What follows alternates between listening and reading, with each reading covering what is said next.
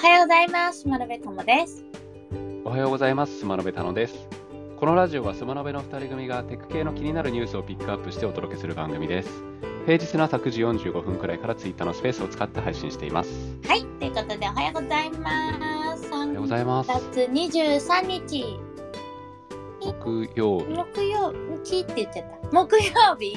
はい、です。木曜日ですね。ですね。はちょっと雨模様かな。湿気がなんかすごいですね。さっきちょっと窓開けてたんですけど、ね、部屋の中がちょっとなんかこうしっとりしてる感じはしますね。あ、そっか。あれだよね。桜もちょっとね、うん。お休みな感じかし。まだ咲いてないところもあるから、そういうとこは生き延びちゃうかもしれないけれども。そうですね。でも、今降ってます？なんかそんなに降ってる感じじゃないか。これから降るのかな？どうだろう、しとしとぐらいだったらね、あねあ、あんまり知らないですよね、それぐらいだったら。ちょっとあの地面にペトって張り付いちゃって嫌だみたいな、うんそんな感じだよね。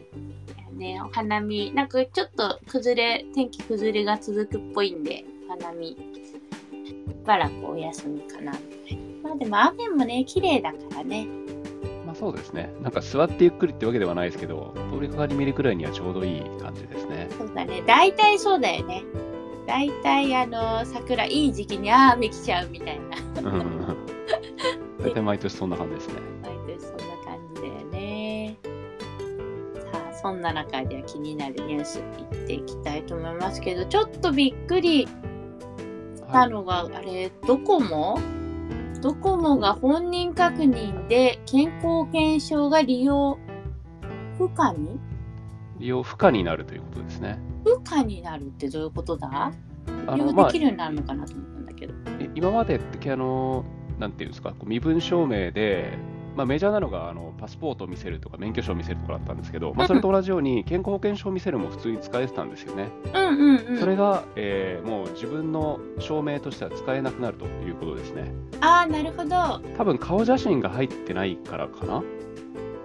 そうだよね。結構あの、保険証での確認はうん微妙だって持ってけば終わるもんね。そうですね。で、やっぱそういう不正利用が多かったっていうことで、うんうん。あの本人じゃなくてもそれを使えちゃうということがあったので、もう今後は使えなくなる。5月中旬から使えなくなると。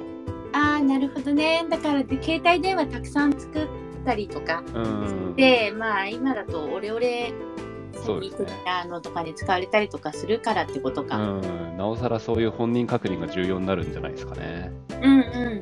まあね、マイナンバーカードも増えてきてるから、あの、うん保険証しかあの証明する書類がないっていう人もね、マイナンバーカーうんうんド取ってくださいよと言えるっていう。そうですね。ないはずですもんね、そういう。そうなんかパスポート取ってくださいとか運転免許取ってくださいは言えないけれども、うん。マイナンバーカードだったら、まあ、あの本人努力で取れると。そうですね。ころなんで、えーそういうところなのかな。あなんだそういうことなんですね。というわけで、まあ、あの保険証、まあ、い今回ドコモのニュースですけど、他のところでもあの顔写真入ってないってことで使えなくなる可能性も、まあ、あるとは思うんで、あそうだまあ、ねこれを機にそういう自分の証明になるような書類というか、身分証を作っておくのもいいかもしれないですね。うんうんうん。次のニュース、はいこれ。あー Google の対話 AI バードが、えっとまあ、話題になってましたけどあの公開されたっぽいです。アメリカとイギリスだけね、そうですね、2月上旬ぐらいにあの一部テストユーザーでの公開とかになってましたけど、これが改めて普通に正式公開されたのかな？限定公開かアメリカとイギリスでの限定公開っていう感じですね。そう、やっぱ英語圏からっていうのが、やっぱ Google っぽいですね。うんうんねでも、本当に、比較していると、すごい時間が溶けていくからさ、うんそうですね。これ系は本。当に、本当に、 generated AI の進化は、あの、エンジニアの生産性を下げているな、みたいな。まあちょっとそっちであれですよね、もう楽しめちゃいますからね。そう、プロンプトを探すっていう遊びを与えちゃったから、みんなでこう、そっちに夢中になっちゃうみたいなとこは若干あるけれども、でもやってみたいよね。確かに。これもちょっとあれですね。あの、日本では使えないというよりは、単純に英語版だけがってことなのかな。日本の、日本国内からだと使えないのかな、まだ。うん、多分そうじゃないかな。うん応 IP とか見てそう。ねラムダちゃん。これまあでも近いうちに日本日本語版というか日本でも公開はされそうですよね。そうだよね。なんか結局、言語の翻訳っていうのが入った時点で、あの、おかしくなるというか、精度が下がるっていうのはしょうがないというか、やっぱりチャット GPT も日本語の精度下がってたりするんで、そういう意味でも Google を持ってるほとんどのその言語モデルが英語で、英語で構成もかけてるんだろうから、そうですね。なかなか難しそうだねう。ん精度気にしてると、日本語はいつになるのやらという中途半端に出すと使えないっていうような判断になっちゃいますからね。うん。あとやっぱり、そこはあれだよね。オープンなところなんでゆ許してちょって言うとわけにはいかないっていうのが Google のところだからかな。ねえ。ネトラボさんの記事はやっぱタイトルが面白いな。激熱、熱くならない黒。で熱くならない、熱くなりにくい黒色のインクかな、そうですね。インク塗料ですね。で近赤外線コントロールの黒顔料の凄さということですやっねぱ。普通あの黒といえば熱くなる色、熱くなりやすい色っていうような印象というか、実際そうだとは思うんですけど、それが赤外線コントロールしてくれるっていうことなんですか、これ？ね、な赤外線コントロール用の黒ってことなのかな、うんうんうんまあ、黒が熱くなる理由としては赤外線を吸収しやすいから熱くなるということなんですけど、この塗料は赤外線を吸収しにくいような仕組みになってるんですかね？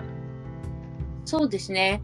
DIC の赤外近赤外線コントロール黒顔料はで黒色でありながら近赤外線を吸収しない。なので太陽効果で熱くなりにくいというところでこれちょっとあの我々としてですね嬉しいのがですね、えーライダーでセンシングされにくかったですよね、赤外線吸収してしまうから。それもこの塗料を使うとセンシングされにくいということがなくなりそうと。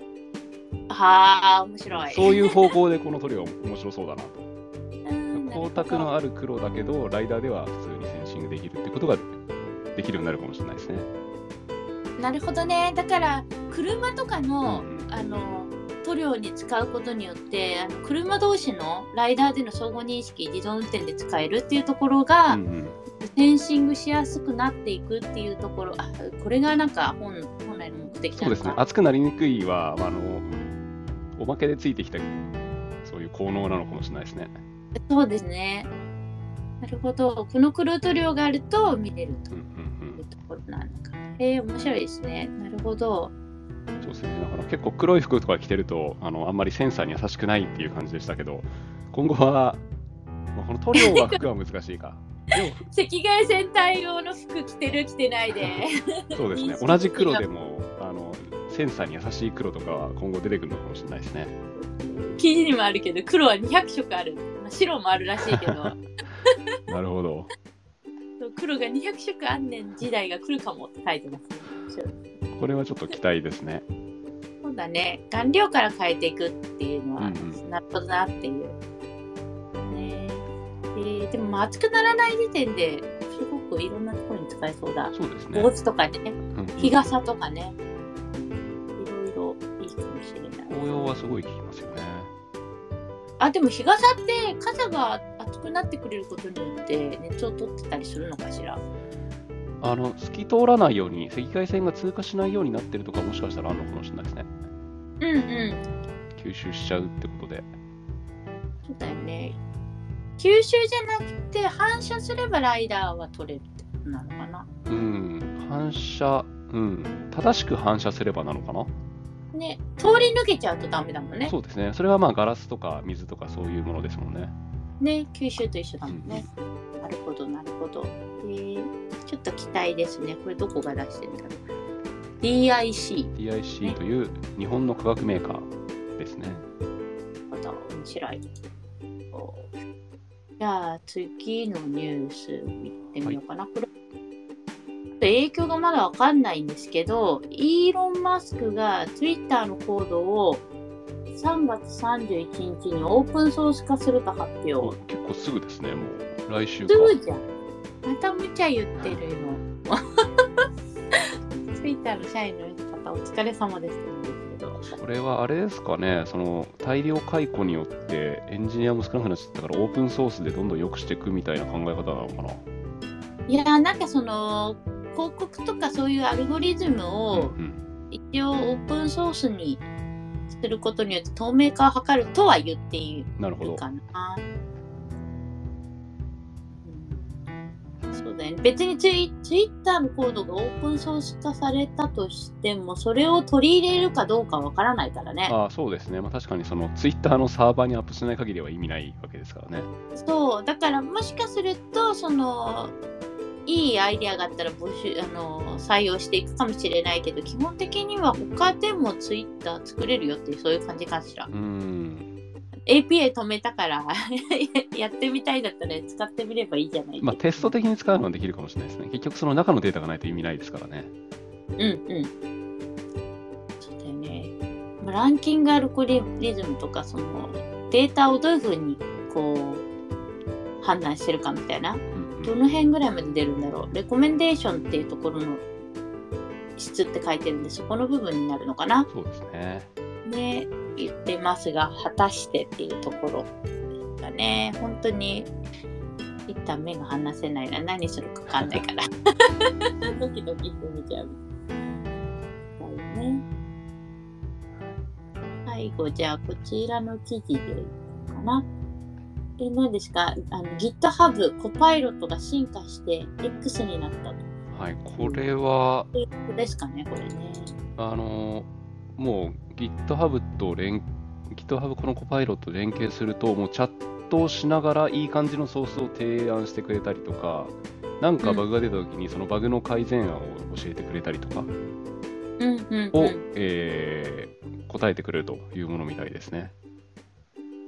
GitHub 版で GitHub が作ったそのうん、システムってことかしら？特にこの辺は言語リス言語モデルとかは使ってないでコードに特化してるって感じかな？多分チャット GPT は使ってんじゃないですかね。あ、どうなんだろう。GPT-4 ベースのチャット機能が入るだけでなくって言ってますね。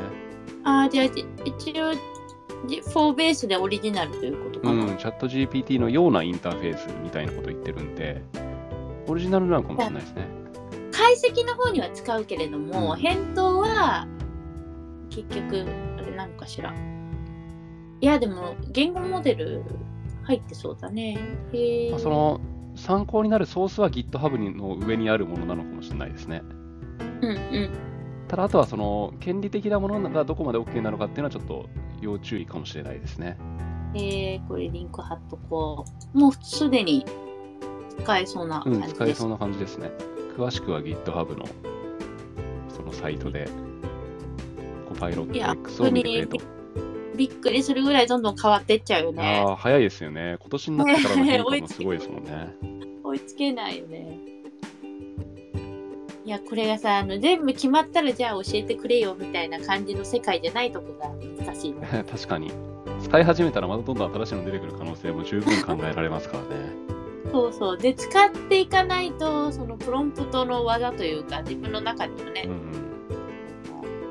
本当にプロンプトを良くするためのプロンプトみたいなのもであのできそうだよね。プロンプト用の AI みたいなのがね。まあ多分あれでしょうね。その正しいチャット GPT の使い方とか、そういう書籍が今後はどんどん出てくるんでしょうね。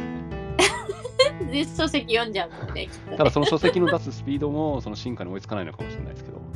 本当ですよ。だからやっぱり使っていかないと、結構なんか、誰が言ってたかな？忘れちゃったんだけど、あの、もう、やっぱり月額ね、お金を払っていることによって GPT-4 ベースのが使えたりとかするから、まあ、リテラシーの差もそうだけど、そこのあのお金をペイドできるかどうかみたいな、そういうところでも格差が出ていくっていうのがどんどん広がっていっちゃうねっていうのをなんか言ってる方がいましたね。うんうんだよねと思って。やっぱ使っていく人はどんどん変えていく。まあリスクはあるけど、リスクも使ってみないとわからないっていうところはあるじゃないですか。そうですそういうねところで言ううんと、完成品を使うというよりは、その使い方自体が結構価値があるものになりそうですからね。